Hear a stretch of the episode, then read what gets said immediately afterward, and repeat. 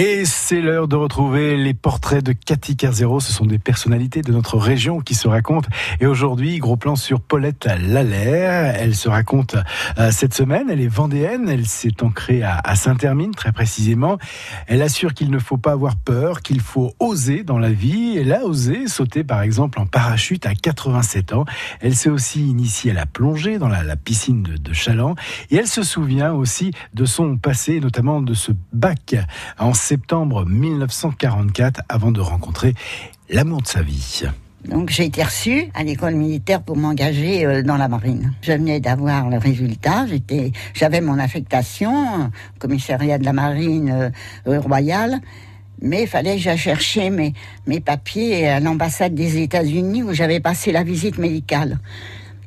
Je montais l'escalier de l'ambassade quand j'ai croisé mon mari qui lui descendait en sifflant. Il était heureux. Il venait de débarquer du Georges Lake où il avait fait le débarquement de Provence. Parce que lui, il était fusilier commando. Oui. Donc Louis. Louis l'air, voilà. Commando parachutiste. Euh. Je reviens sur euh, cette scène de l'escalier de l'ambassade des États-Unis. Paulette, vous montez l'escalier. Louis descend l'escalier. on a l'impression que c'est un peu une scène de cinéma. Oui, mais on s'est croisés. Alors il m'a demandé, euh, bon, il m'a demandé où j'étais affectée. Je lui ai dit, je suis affectée au commissariat de la marine. Mais il me dit, je vous appellerai. Et, huit jours après, donc, euh, j'étais dans le bureau en train de taper à la machine. Donc, il me dit, on vous appelle de l'eau bête. Alors, je, tout en tapant la machine, je cherchais qui c'est qui m'avait appelé parce que je connais. Moi, j'habitais Gagny. le soir, je rentrais chez mes parents. Alors, je connaissais personne à Paris. Alors je cherchais, oh d'un seul coup je dis, oh c'est ce grand quartier chef.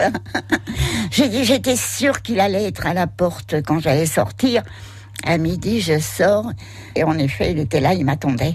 Le soir, il m'accompagnait à la gare de l'Est, je prenais mon train à la gare de l'Est. Et puis, il m'avait donné des tickets de pain, parce qu'on a encore les tickets. Hein.